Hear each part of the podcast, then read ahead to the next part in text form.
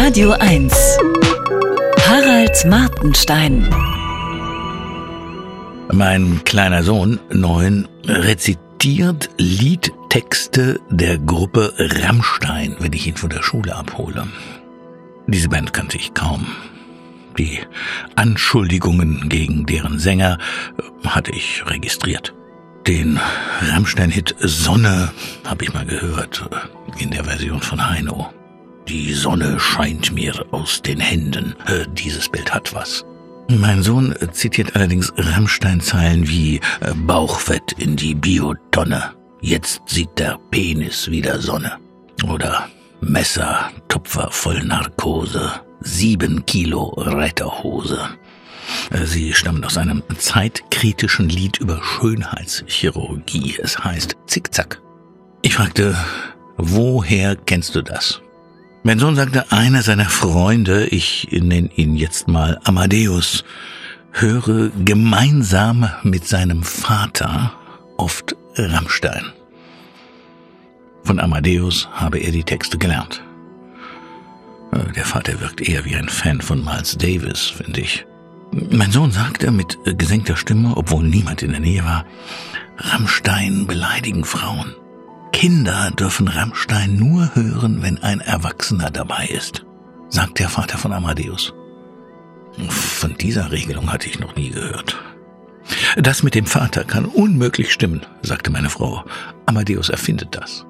Ich hatte inzwischen ein Rammstein-Album gekauft, das ich wenig kindgemäß fand. Das Lied Mutter ist anders als eins der Hit Mama bei Heintje keine Hommage an die Titelheldin.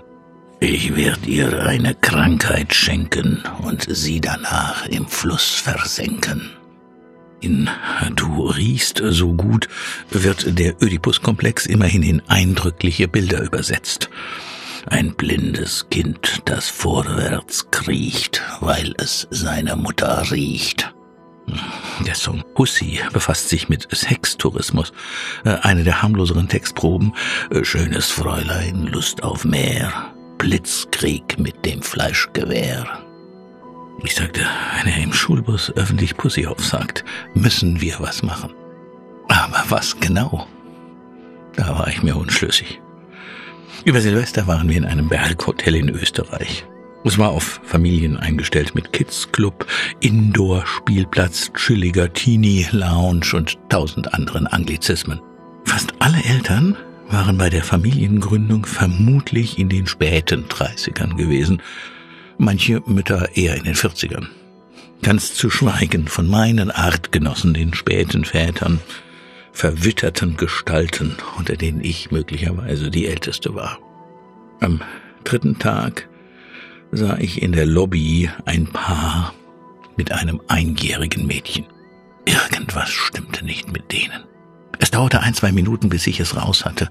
Die Mutter war Anfang 20, der Vater vielleicht Mitte 20. Sie waren in dem Alter, in dem man sich unter Bismarck oder in der DDR fortpflanzte. Woher hatten die nur das Geld für dieses Hotel? An Silvester tanzten die alten Eltern und ihre Kinder eine Polonaise.